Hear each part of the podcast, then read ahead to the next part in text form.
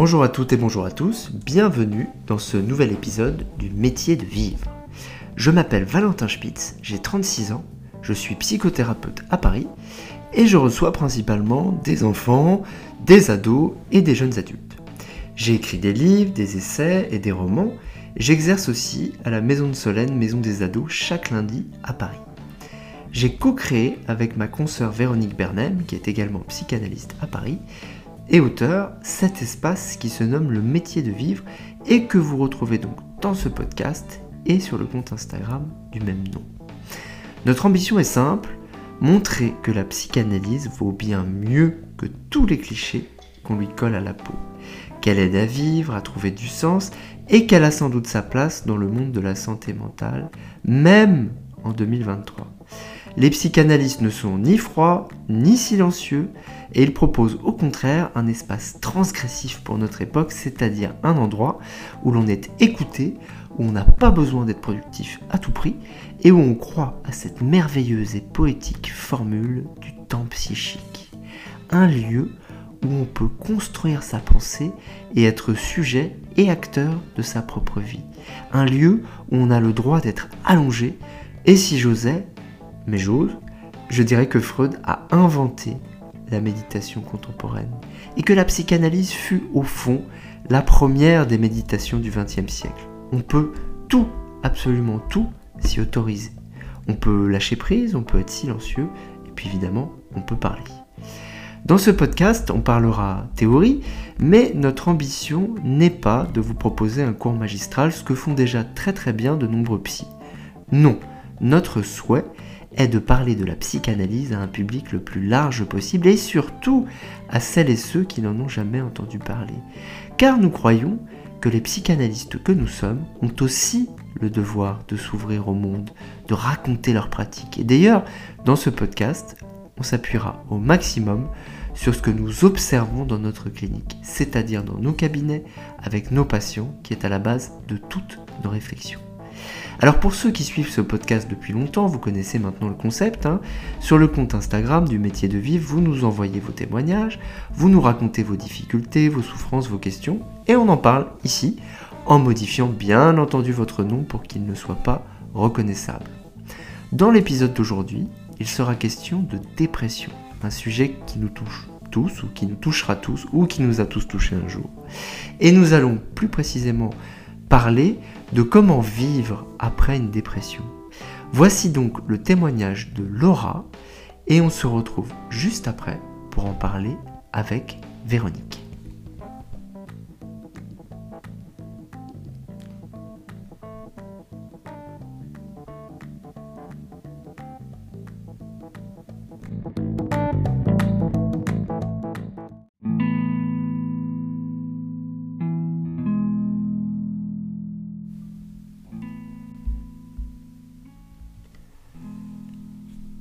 2021, je me suis séparé de la femme avec laquelle je vivais. Ça a rouvert une blessure qui n'était pas cicatrisée. J'ai vécu un trauma d'ordre sexuel il y a dix ans et j'avais jusque-là refusé d'en parler. Je ne voulais pas d'aide, je voulais me débrouiller seul. Je me suis débattu avec ma colère et ma tristesse pendant des semaines. J'ai appelé pour un rendez-vous psy que je vois maintenant depuis un an et demi. Mais les semaines passaient et je m'enfonçais dans mon mal-être. Je n'avais plus envie de rien, ni sortir, ni voir personne. Moi qui adore dessiner et écouter ou jouer de la musique, je n'y trouvais aucun plaisir. Je ne dormais presque plus. Je passais mon temps à pleurer et à vivre comme un zombie. Jusqu'à ce qu'un collègue me dise qu'il fallait que je me fasse aider. J'ai fini par prendre rendez-vous chez le médecin qui m'a proposé des antidépresseurs. Ça a été difficile de les accepter. Il a fallu deux mois avant de trouver le dosage efficace et trois semaines d'arrêt de travail. Je ne dormais presque plus, je passais mon temps à pleurer et à vivre comme un zombie.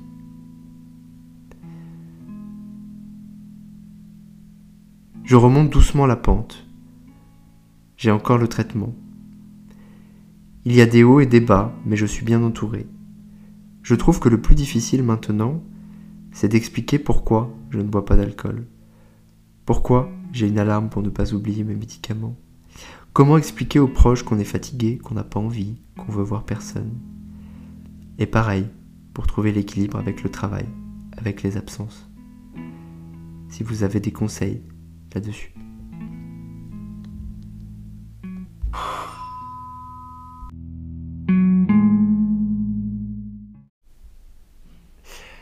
Et bonjour Véronique. Bonjour Valentin. Comment vas-tu aujourd'hui? Très bien, très très bien. Ravi d'être à nouveau euh, au rendez-vous. Oui. Pour parler de aujourd'hui Laura, je crois. Hein, c'est ça? Tout à fait. Alors, euh, comme d'habitude, Laura, euh, vous connaissez le fonctionnement, nous a envoyé son témoignage sur le compte Instagram du métier de vivre. Et puis, bah, nous l'avons lu, alors d'abord chacun de notre côté, ensuite je l'ai envoyé à, Véronique, euh, et, nous sommes là avec vous euh, ce matin. Euh, je vais te laisser commencer, Véronique. vous avez pu entendre juste avant l'introduction le témoignage de, de Laura, et je, te, laisse commencer, Véronique. Dis-nous ce que ça a pu t'inspirer. Eh bien, ça commence par deux événements très importants dans la vie de Laura d'une part une séparation euh, il y a à peu près euh, un an, j'imagine, peut-être un peu plus, en 2021, de ben, une femme avec qui euh, Laura vivait, donc une amoureuse, on va dire. Et puis un événement dix ans avant, dont Laura nous parle d'un trauma d'ordre sexuel. Donc quand même quelque chose est relié là, entre un trauma d'ordre sexuel et une histoire d'amour euh, qui euh, se termine.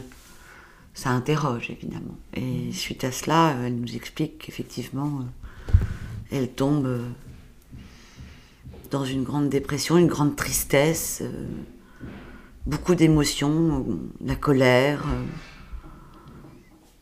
et qu'une psychothérapie a été mise en place, ainsi que des médicaments aussi, on va dire, une chimiothérapie. C'est un soutien chimique et, euh, et puis un soutien par la parole qu'on défend ici tous les deux terriblement. Puisque il faut parfois prendre des médicaments pour enlever certains nuages au-dessus de sa tête de manière à pouvoir s'exprimer, parce que parfois la tempête et les nuages nous empêchent de parler, mais il faut aussi, concomitamment, j'allais dire, euh, parler à quelqu'un toutes les semaines, pour essayer de, de, comprendre, d'entendre en tout cas, d'exprimer sa douleur. Donc je pense que Laura, euh, depuis un an et demi, je crois, je ne sais plus exactement, mmh. euh, est dans le chemin, le bon chemin, euh, le chemin de peut-être une certaine réparation, une certaine compréhension de sa vie, pour peut-être mieux marcher sur son chemin, avec, euh, avec peut-être aussi des espoirs de recréer autour d'elle, euh, là des amis, là euh, de l'amour. Mais tout ça est encore peut-être un peu fragile. Je l'entends comme ça. Je sais pas ce que toi tu as lu. oui, effectivement, on sent que, que c'est encore fragile. J'ai vu à la fin du témoignage que Laura nous demandait aussi des, des conseils. moi, j'avais envie de dire un mot peut-être de la, de notre place, nous finalement, euh, psychanalystes, psychothérapeutes, face à, la dépression, parce que c'est vrai que ben, on se retrouve souvent avec des patients euh, euh, qui souffrent de, dépression. Alors c'est vrai que nous, notre place, c'est pas tellement de, enfin c'est même pas du tout de faire des diagnostics. C'est vrai que ça c'est plus le travail des médecins, parce qu'il faut rappeler que la dépression est une, vraie maladie, hein, avec un certain nombre d'effets ralentissement moteur, euh, des effets sur le cerveau, enfin bref, plein de choses. Il y a des causes euh, à la fois génétiques, en même temps liées à ce qu'on peut vivre, etc. Mais c'est vrai que nous, de notre place, on, intervient souvent finalement soit euh, avant, parce que c'est vrai que voilà, quand on est très très déprimé mais qu'on n'est pas encore en dépression, le fait de faire une psychothérapie peut aider justement à donner du sens à tout ça et, et à pas tomber dans la dépression, ou plutôt après.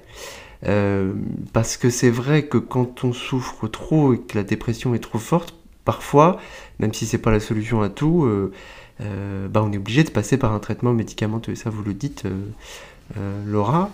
Après, ce qui est important à dire, et tu as commencé à le dire un petit peu, c'est qu'effectivement, je crois que les. les c'est une gel de Pardon, hydroalcoolique qui est tombé. Euh, c'est que c'est vrai que ça règle pas tout, c'est-à-dire qu'en fait ça va régler les conséquences de, de, l'histoire, mais s'il n'y a pas par ailleurs de, de, traitement par la parole qui est mis en place, on va avoir du mal à, à sortir de, de, la dépression. Donc ça c'est un peu quelques mots par rapport à, à, à notre place à nous finalement. Euh, qui n'est pas simple. Alors après, c'est le travail du médecin, effectivement, d'estimer euh, les traitements, mais à la fois qu'il y ait un équilibre entre les conséquences, traiter les conséquences de ce qui se passe, et en même temps, euh, comme on le voit souvent, que ça ne devienne pas quelque chose qui empêche par ailleurs de vivre finalement. Et tu parlais de conséquences, donc forcément le mot qui me vient, c'est les causes. Mm. C'est là où nous intervenons. Mm. C'est là où on cherche avec le patient. Alors on cherche, c'est pas qu'on cherche nous, mais qu'on est un interlocuteur qui va permettre au patient de comprendre un peu les causes de son mal-être dont nous parle très très bien Laura, qui tout d'un coup s'est retrouvée, euh, j'allais dire, sans désir. Oui. Je n'avais plus envie de rien, je ne dormais pas, j'avais plus envie de voir du monde.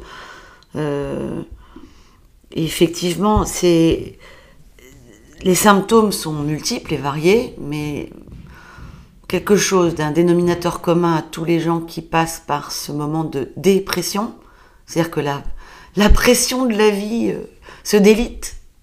Quelque chose de ne plus avoir de désir. C'est vraiment ça le, point commun. De ne plus savoir, euh, le matin en se levant, se demander à quoi bon. Hein, qui peut produire des choses extrêmement graves d'ailleurs. Hein. Ça peut aller euh, bah, jusqu'à des tentatives de suicide et, au-delà évidemment. Donc il ne faut pas se cacher, hein. il faut quand même considérer les choses.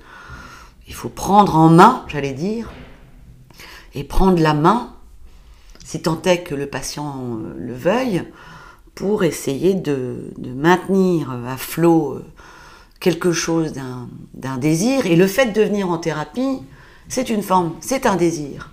De tenir toutes les semaines. Donc Laura, vraiment bravo. Bravo, parce que... Euh, alors, on va, venir surtout à votre demande, qui sont les conseils, parce qu'on va en parler. C'est évident que c'est difficile en société d'assumer cette dépression, d'avoir ces horloges pour prendre ses médicaments, d'avoir ce désir fluctuant de voir ou de ne pas voir les autres. Et première chose qui me vient en tête, c'est qu'il est nécessaire et souhaitable de se respecter sur ce sujet. C'est un passage. Il faut se dire que c'est un passage qui prendra le temps qu'il prendra et qu'à un moment de votre vie, vous allez, grâce à la psychothérapie et à la chimie, réussir à être de nouveau dans le, au monde comme vous aurez envie de l'être, euh, peut-être d'une manière plus, dynamique et vivante, puisque autour de vous, on s'inquiète du fait que vous ne le soyez pas. Cela dit, cette injonction euh, de notre temps à euh, avoir une vie dynamique et sociale, j'entends beaucoup, parce que moi je reçois des jeunes adultes aussi, qui me disent qui vérifient le, le, j'allais dire, qui notent leur vie sociale.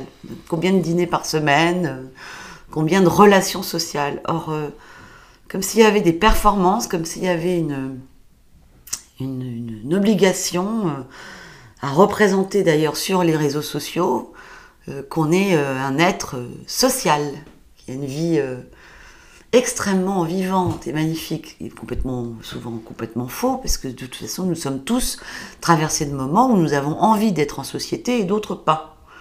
Et quand on a une dépression, quand on se sent fragile, il est question de bien s'écouter sur ce sujet.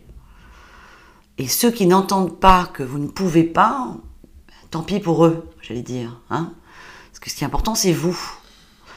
Et alors après, c'est aussi à vous d'équilibrer la chose. C'est-à-dire à la fois de s'écouter. Bah, ça, je sais pas, tel week-end, j'ai envie d'être tranquille, j'ai envie de voir moins de monde. Je ne suis pas apte en ce moment à danser euh, toute la nuit, on va dire. Et en même temps, euh, d'avoir suffisamment de contacts sociaux quand même, y compris en marchant dans la rue et en étant au monde avec euh, toute l'énergie de là, votre ville ou de votre village, avec les oiseaux, avec l'environnement en fait, pour ne pas être totalement isolé, ce qui produirait quand même des effets néfastes aussi. Et donc, c'est un équilibre très euh, subtil entre être aux autres et être à soi. Euh, et, ça, il n'y a que vous qui le savez. Et en même temps, de vous protéger des injonctions dont je viens de parler. C'est un des trucs qui m'a paru le plus frappant à dire aujourd'hui. Voilà. Je suis tout à fait d'accord avec toi. Euh, et effectivement, je crois que l'injonction au bonheur et l'interdiction finalement euh, d'être en dépression, d'aller très mal, est un vrai problème aujourd'hui. Moi, je pensais récemment, justement, en t'écoutant, à euh, un, je ne vais pas citer son nom, mais un, influenceur, coach sportif, gourou euh, absolument idiot, qui s'est fait alpaguer par pas mal de gens sur les réseaux sociaux récemment parce qu'il avait fait une vidéo justement s'adressant aux gens en dépression, où il leur disait, mais en gros, arrête de nous faire chier avec ta dépression, bouge ton cul, et ça va aller mieux. Euh, évidemment que ça marche pas comme ça et qu'il faut entendre que quand on est en dépression, on ne peut pas. Que ça n'est pas une question de volonté en fait. Euh, et qu'on a tout à fait le droit aussi, euh, il faut le dire, d'avoir des moments comme ça. On est dans un monde où on croit qu'on peut appuyer sur un bouton et que ça va aller mieux. Non, ça marche pas comme ça. Il y a toute une reconstruction à faire. Il y a toute une réflexion à mener. Il y a un temps nécessaire d'effondrement, euh, qui n'est pas un effondrement définitif, qui est un effondrement lié à un certain nombre de choses et sur lesquelles on va, on va travailler. Et en particulier, tu le disais, ça c'est très juste, à la question du désir. La dépression, c'est la mort du désir. Il n'y a plus de désir. Et donc ce qu'on va essayer de faire en, psychothérapie, c'est de retrouver le chemin de ce désir-là, en passant par exemple par un mot euh, formidable qui est celui d'imagination. C'est-à-dire à partir du moment euh, et on le voit d'ailleurs avec les patients justement qui, euh, qui souffrent de, cette maladie-là. On, voit que les choses commencent un petit peu à s'ouvrir quand en thérapie, on peut à nouveau essayer d'imaginer un peu des choses, d'ouvrir un peu des fenêtres sur des possibilités, de plus être totalement enfermé dans son mal-être. Mais pour en arriver là, effectivement, il faut envoyer paître tous ces gourous insupportables qui pullulent sur TikTok, sur Twitter, sur Instagram, et qui viennent nous dire qu'on n'a pas le droit d'être mal, qu'on n'a pas le droit d'être en dépression. Bah si, on a le droit.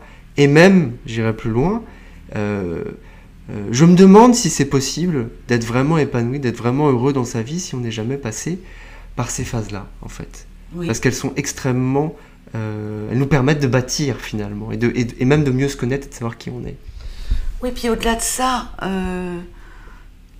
c'est un tout petit peu de, psychiatrie, mais pour l'avoir vu, moi, euh, dans mes différents stages et puis dans ma clinique, euh, c'est que j'avais noté ça, c'est que la dépression est une forme aussi de régulation tonico-émotionnelle. Quand on parle de régulation, tonico-émotionnelle en psychiatrie, on parle en fait d'une coordination entre le corps et le mental c'est comme tous les 10, hein, dyslexiques, 10 machin, 10 machin. C'est souvent quelque chose qui joue sur la coordination du corps et de la psyché et du mental.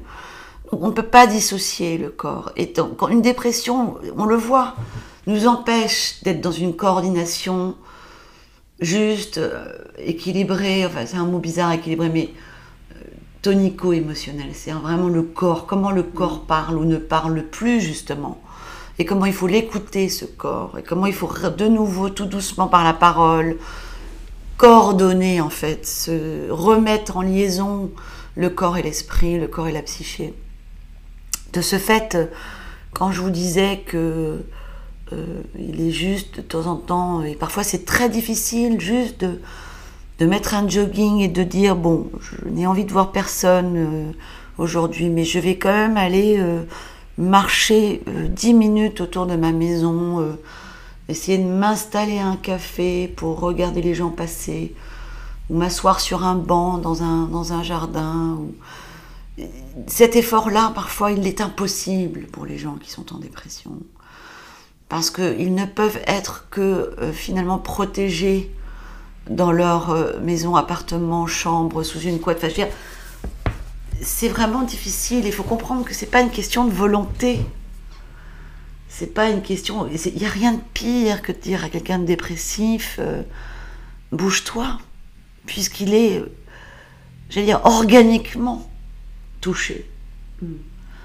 C'est comme si vous disiez à quelqu'un qui a un cancer euh, la même chose. Enfin, je veux dire, ces, ces cellules physiques, c'est pas que psychique, c'est aussi organique. C'est, c'est comment c'est tout c'est, c'est dérégulé d'une certaine manière.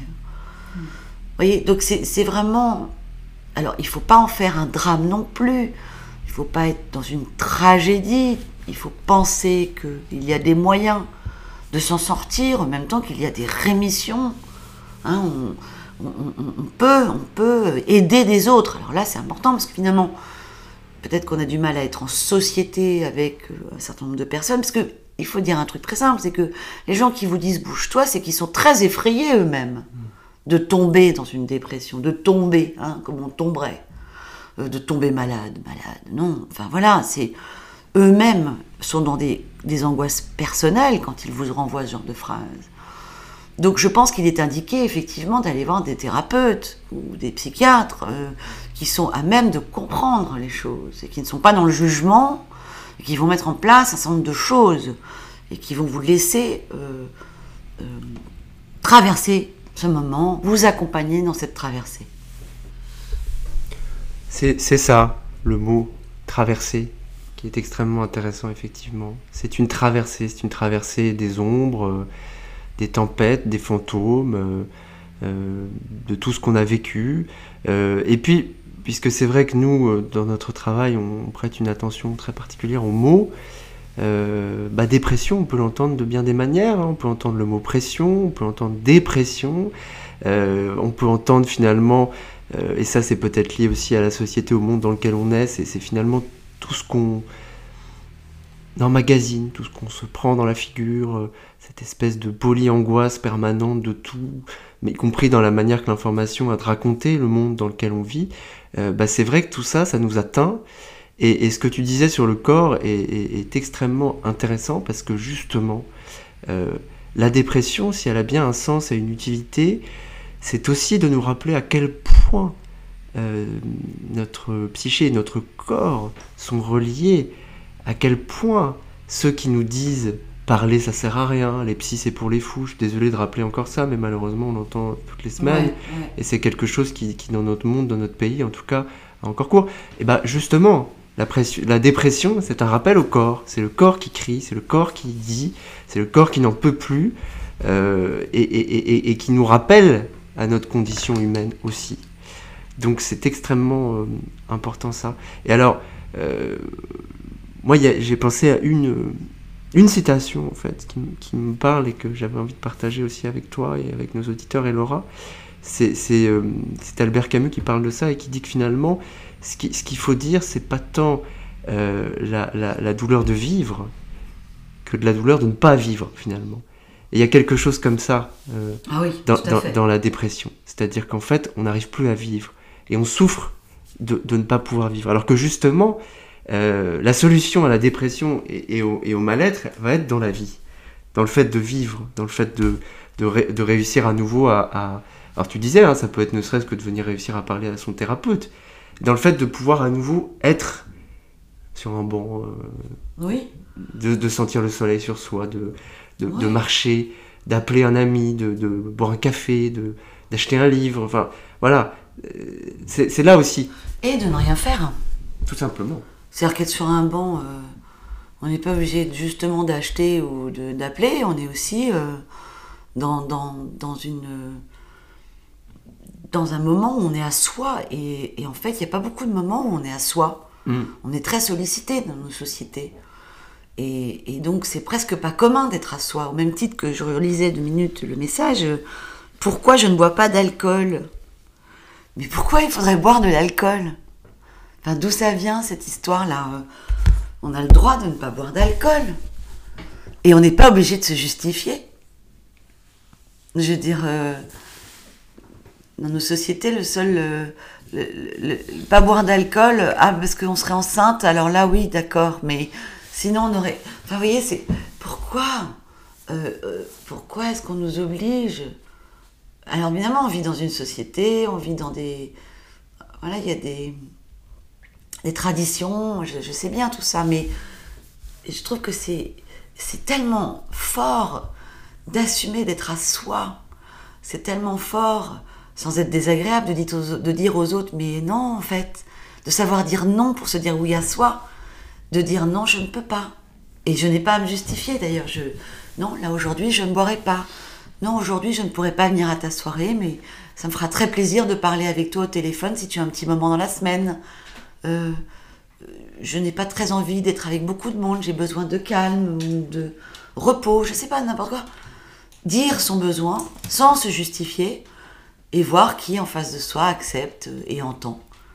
Donc c'est vrai qu'il faut s'entourer de personnes qui peut-être aussi euh, ont cette sensibilité, ou sont passées par des phases comme ça aussi, où il a fallu euh, se protéger un peu, non pas des autres, mais de soi-même et de ce que les autres nous demanderaient. C'est nous qui décidons. Les autres peuvent nous demander, mais c'est nous qui décidons.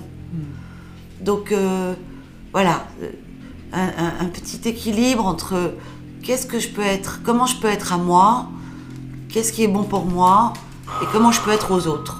Ah. Ah, ça sonne, Excusez-nous un instant, je te laisse deux secondes, je Oui. vais juste ouvrir. absolument, un patient qui arrive. Donc voilà, c'est c'est pas simple. Hein. Euh, c'est pas une, injonction non plus, ce que je viens de dire. C'est plutôt euh, une proposition. Voilà.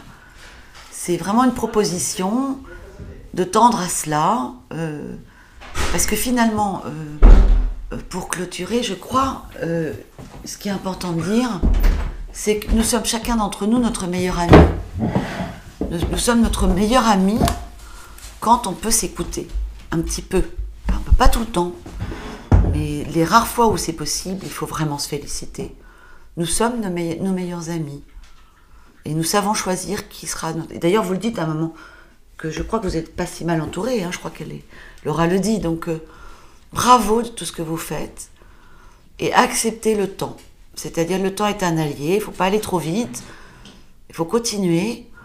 Et, voilà. Et ça va être un- une expérience aussi, cette dépression, parce que vous s'en sortirez grandi. J'en suis sûre. Et avec beaucoup de richesse sur vous-même. Tout à fait. Euh, je, je- je crois que c'est. On, on peut conclure là-dessus finalement. L'idée que peut-être on pourrait aussi changer de regard sur la dépression, arrêter de considérer que c'est quelque chose qui n'est pas bien, qu'on n'a pas le droit de vivre, qui est négatif. Bien sûr que c'est douloureux, bien sûr que.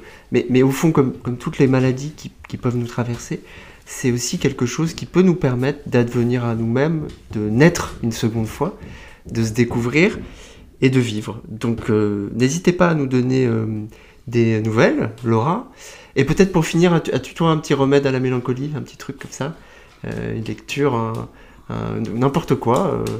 Euh, moi j'en ai un que je peux, je peux éventuellement donner. je sais pas. Euh, moi, je- ça change souvent en fait. Euh, Ça, c'est pas toujours les mêmes, mais alors en ce moment, je vous le donne, Laura, puis aussi aux auditeurs. Moi, ce que, ce que j'aime beaucoup faire, par exemple, même le dimanche soir, euh, vous avez sur l'application Radio France, vous avez des, des très grands entretiens assez longs des années 70-80 avec par exemple des écrivains et il y en a un qui est assez long, qui dure 1 heure, 1 heure 30 et qui est avec Françoise Sagan justement. Ah oui, tu aimes Ou- beaucoup ou- François euh, Sagan. Oui, ben, c'est très agréable à, à entendre. Alors c'est c'est complètement à rebours de notre époque hein, parce que c'est très peu produit. Un journaliste qui vient chez elle, il pose un micro puis il parle de tout, de rien, des bancs, des vieux, des jeunes, de, de l'écriture, de la vie, de la mort, de tout.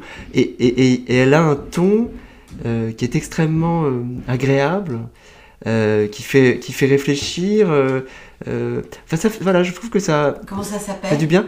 Euh, je, je, je, je, Tu le mettrai. Je crois que c'est les nuits de France Culture, quelque chose comme Ah ça. bah oui, la nuit de France Culture. ouais. Euh, avec des, des vieux entretiens comme ça, mais c'est vraiment très rigolo. Elle raconte, euh, voilà, euh, euh, qu'elle est allée se promener au parc, euh, qu'elle est tombée sur deux vieux sur un banc, puis elle raconte qu'est-ce qui se disait. euh. Enfin, voilà, il y a une forme de, de gaieté, presque une forme de philosophie de vie aussi. Euh, bon, voilà, ça c'est un petit truc comme ça, mais il y en a plein d'autres. Voilà, ça tombe bien avec notre titre à nos métiers, le métier, euh, métier de vivre, hein, Ouais. c'est ça Ouais. Eh ben, en tout cas, merci de nous avoir écoutés et euh, j'espère que on vous a apporté euh, à Laura puis à tous euh, quelques quelques indications, voilà, quelques propositions. Merci Véronique, et à bientôt. À bientôt.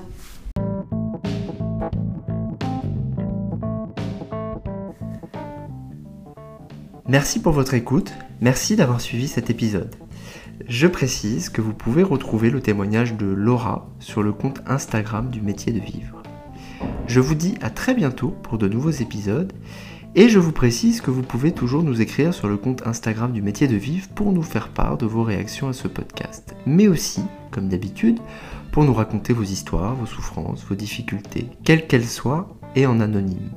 On aura le plaisir d'essayer de vous entendre et de vous aider un petit peu dans un prochain épisode du podcast avec Véronique Bernem. Soyez heureux et surtout, soyez ce que vous désirez devenir. Ah oui, j'oubliais un truc.